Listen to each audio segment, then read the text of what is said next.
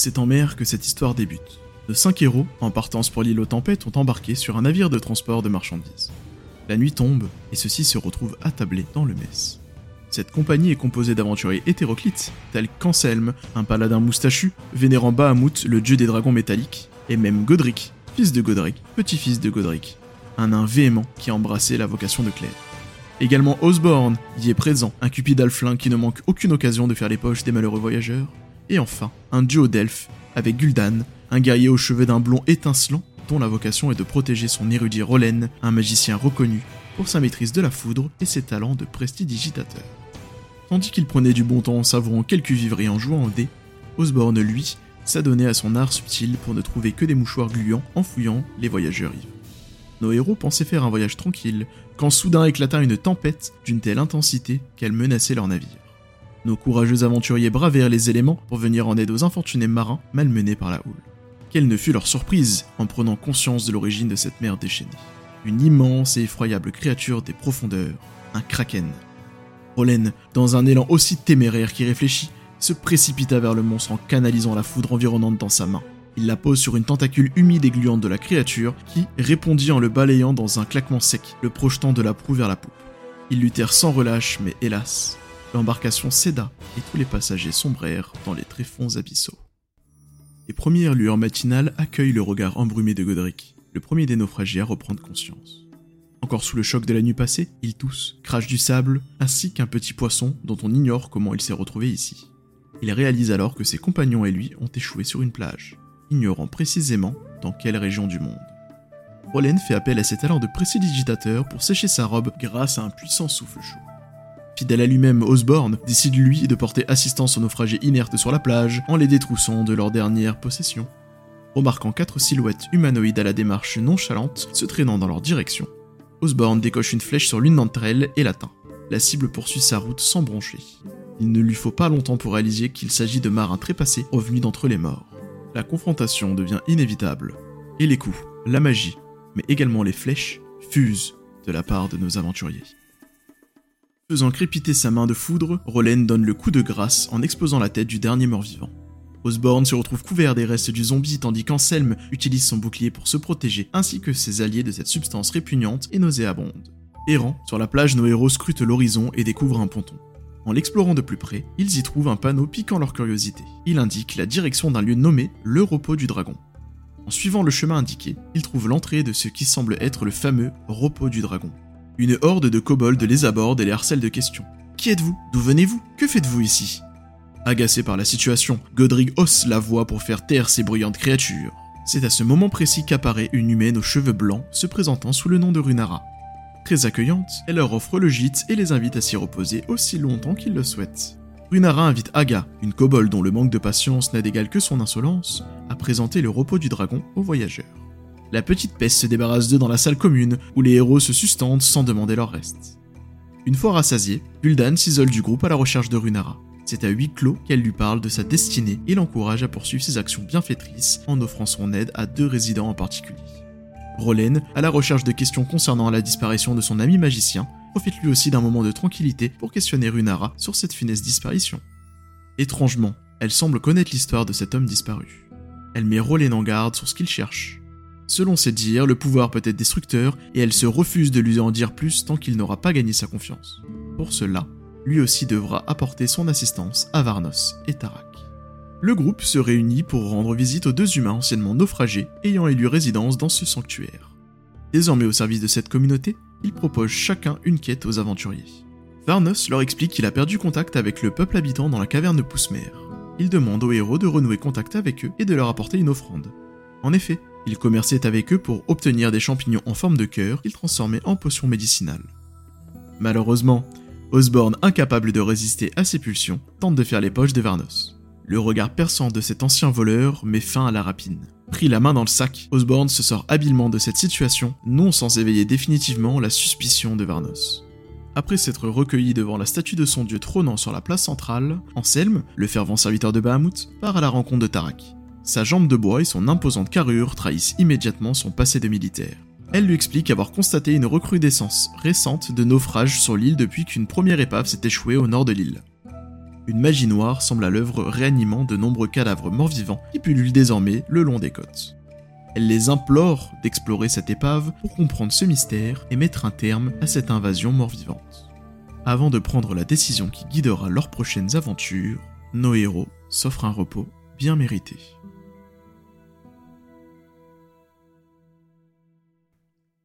Après une nuit salvatrice et une collation matinale rassasiante, nos héros discutent des options de leur prochaine expédition. Un commun accord, ils décident d'explorer les grottes de Poussemer pour renouer le contact avec le peuple local, comme demandé par Varnos. Malgré le destin tragique de la dernière embarcation, ils décident d'emprunter la barque du cloître pour s'y rendre. Grand bien leur en a pris, puisque la longue traversée à la rame s'est déroulée sans encombre. Arrivés devant l'entrée dégagée d'une grotte, une lueur émanante de champignons multicolores sur les parois ne laisse aucun doute. Ils sont bien arrivés aux grottes de Poussemer. Les héros posent pied à terre sur ce qui s'apparente à des marches à demi ensevelies par l'eau. Soudain, un tentacule saisit Godric par la cheville et l'attire vers les flots. C'est alors qu'un monstre marin émerge de l'onde en faisant claquer son bec géant, prêt à déchiqueter sa proie. Le nain ne doit son salut qu'à la réactivité d'Anselme qui se jette sur le tentacule et le tranche à l'aide de son épée, libérant l'infortuné Claire. Par d'habiles moulinets de son arme, il tient à distance les autres membres du monstre, permettant à Godric de s'abriter derrière lui. Osborne dégaine son arc pour décocher un tir sur la sombre créature. Hélas, dans la précipitation, il ajuste mal sa visée, sa flèche finit sa course dans le dos du paladin. Nous ignorons qui, de la douleur ou de la trahison involontaire d'Osborne, fit pousser un hurlement en selle. Échangeant coup pour coup avec l'infatigable créature, nos héros se demandent de quel monde peut provenir une telle abomination. En effet, sa peau gluante, recouverte de champignons et de mycélium, semble insensible à la douleur. Lors de ce combat interminable, Anselme tente un ultime assaut épique qui achèvera la pieuvre géante. Il prend son élan et se précipite courageusement vers le gigantesque mollusque. Il saute héroïquement, brandissant son épée avant de l'abattre sur la tête molle qu'il tranche de haut en bas. Désormais libérés de cette menace, ils peuvent enfin débuter l'exploration des grottes de Poussemer. Anselme est soudain pris de remords en repensant au mont de Varnos. Il leur avait expliqué qu'un gardien protégeait l'entrée de la grotte. Peut-être n'était-il pas nécessaire de mettre un terme à son existence. Avait-il trahi son serment? Osborne, souhaitant racheter sa maladresse, lui donne une potion de soin. Ce geste si surprenant, venant du roublard Raflin, suffit à excuser son geste. Il retire la flèche accidentellement tirée dans son dos et pense sa blessure. Pénétrant dans la caverne, la troupe réalise que ses parois se révèlent parsemées de champignons aux dimensions aussi variées que leurs couleurs. Un filet d'eau ruisselle vers un bassin creusé en son centre. Deux petites créatures fongiques semblent travailler proche de ce réservoir, d'où une forte odeur de soufre se dégage. Le voleur tente de communiquer avec les deux champignons humanoïdes, mais ces derniers s'enfuient sans un mot. Inconsciemment, Osborne a l'impression de ressentir la peur de ces créatures, alors qu'une voix retentit dans sa tête. Les uns après les autres, les aventuriers commencent eux aussi à entendre des voix. Il leur faut plusieurs instants avant de réaliser qu'ils communiquent tous entre eux par une forme de télépathie. Mais par quel miracle Seul Rolen, dans sa grande sagesse, se souvient d'un ancien ouvrage traitant des peuples de Myconides capables de communiquer par télépathie. Leur sport octroie temporairement cette capacité à toute créature qui les respire. Avec cette précieuse information à leur disposition, le groupe décide de poursuivre pacifiquement les deux Myconides dans l'espoir d'entamer le dialogue. Mais alors que Gul'dan avance sans prêter attention, trois vrilles fongiques s'élangent du mur pour le fouetter en vain. L'entraînement martial de Gul'dan lui permet de déterminer en un éclair l'origine de cette attaque.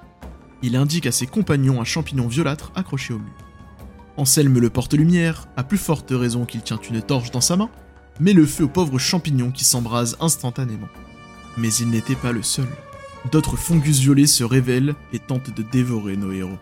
Osborne, en tentant de fuir vers le fond de la grotte, tombe inconscient suite aux nécroses provoquées par l'un de ces champignons maléfiques. La lumière divine au service de Godric permettra à Walflin de se relever et de se venger de son agresseur, mettant un terme définitif à la confrontation. Le groupe se retrouve face aux deux petits myconides fuyards, épaulés par deux autres fungus d'une taille bien plus imposante.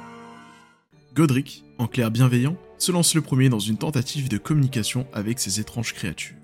Il approche pacifiquement des Myconides en semant sur son passage un terreau spécial que leur avait fourni Varnos avant leur départ. Cet acte semble fortement apprécié par les imposantes créatures, en signe de confiance, acceptent d'initier le dialogue avec les aventuriers. Elles leur font part du mal qui pullule dans la grotte et demandent l'aide des héros. La troupe leur emboîte le pas plus profondément dans les couloirs caverneux, tandis que les Myconides leur présentent en détail le mal rongeant cet endroit. Osborne, ne laissant jamais filer une occasion de s'enrichir, négocie une récompense en l'échange de son aide avec les créatures en détresse. C'est avec agacement et dépit qu'il réalise la futilité de sa tentative. En effet, ces champignons humanoïdes ne semblent posséder aucun lien de valeur, si ce n'est d'autres champignons. S'enfonçant plus profondément dans les entrailles de la grotte, nos héros suivent les myconides jusqu'à une étrange scène. Ils tombent nez à nez avec des humanoïdes fongiques en pleine séance d'un étrange rituel.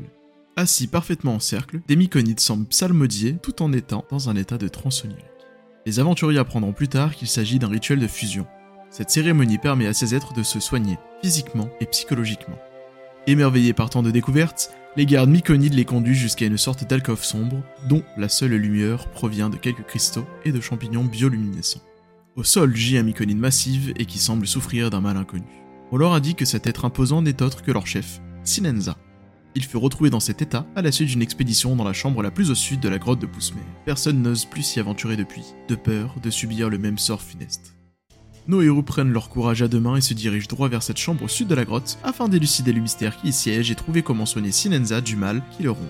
Cette pièce, faiblement éclairée, est recouverte de cristaux violets. L'un d'entre eux est d'une taille gigantesque et semble obstruer un orifice au plafond. Il en émane une lueur orangée, contrairement aux autres présents ici.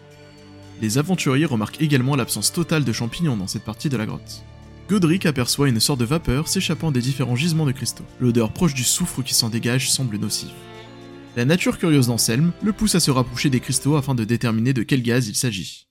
C'est à cet instant précis que deux petites créatures vaporeuses ressemblant à des dragons sans ailes se forment et attaquent nos héros. Ces guivres follettes sont constituées de fumée. Elles n'hésitent pas à souffler de la vapeur brûlante vers le visage des aventuriers. Ripostant tant bien que mal, Anselme sera le premier à succomber à ses blessures et à ses brûlures. Godric, grâce à un coup de main spectaculaire, dissipe les formes éthérées et les fait exploser dans un bruit tonitruant qui résonne dans toute la grotte. Il tentera alors de réanimer son compagnon paladin, mais Osborne décide sans consulter quiconque de décocher une flèche pour briser le cristal orange logé dans le plafond de la grotte.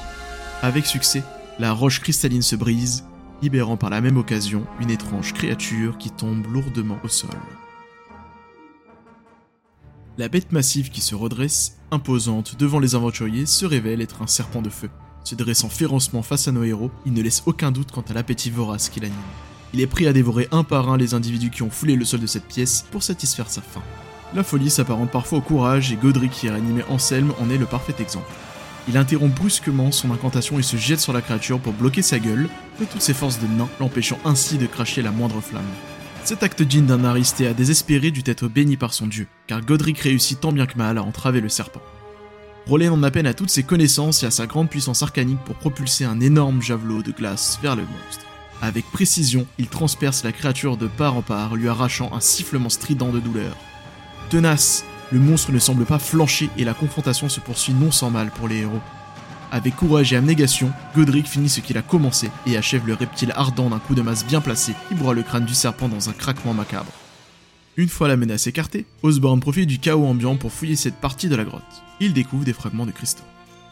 En détruisant le cristal jugé au plafond de la grotte, ils avaient en fait brisé un œuf de créature. Mais ce faisant, ils avaient également libéré une crevasse au sommet permettant le renouvellement de l'air de la grotte de Poussemer et l'arrivée de la lumière extérieure. Cela ne sembla pas impacter Sinenza dont l'état ne s'était pas amélioré. Nos héros succombent à la fatigue du combat et sombrent dans un profond repos. Enfin, presque tous. Osborne se relève une fois ses compagnons endormis et préfère fouiner dans la grotte. Il explore seul un couloir inconnu en quête de richesse à ne pas partager, bien entendu. Une curieuse masse bulbeuse fixée dans un coin de cette salle attire son attention. Il décide de tirer dessus pour le faire tomber du plafond, pensant qu'elle renfermerait probablement des biens de valeur. Quelle erreur du Halfling, qui se retrouve attaqué par une nuée de striges. Ces moustiques hors normes l'attaquent de toutes parts pour pomper la moindre goutte de son sang. L'infortuné voleur, harassé inlassablement par les parasites, ne tient pas longtemps. Il s'effondre épuisé, à demi conscient dans une flaque de son propre sang. Heureusement, alertés par les bruits de battements d'ailes résonnant dans les couloirs de la grotte, Roland, Godry, Gul'dan et Anselme volent à son secours. La cupidité du Elfin n'aura engendré que des blessures supplémentaires à nos héros, qui n'avaient toujours pas recouvré les assauts du serpent de feu. Ils reviennent pour se soigner dans leur doctoire et profitent, enfin, d'un véritable répit. À leur réveil, Sinenza a retrouvé ses forces. Il le retrouve éveillé et entouré des membres de son peuple. Pour les remercier, le chef des Myconides leur remet un champignon en forme de cœur et indique à nos héros que son peuple est heureux à l'idée de reprendre leurs échanges avec Varnos. Leur quête achevée, les héros retournent par la mer jusqu'au repos du dragon et rapportent leur trophée à Varnos. Ce dernier, reconnaissant, leur offre un élixir de santé de sa propre création. Ce breuvage très puissant peut guérir n'importe quelle maladie. Pourrait se révéler très utile pour la suite de leurs aventures.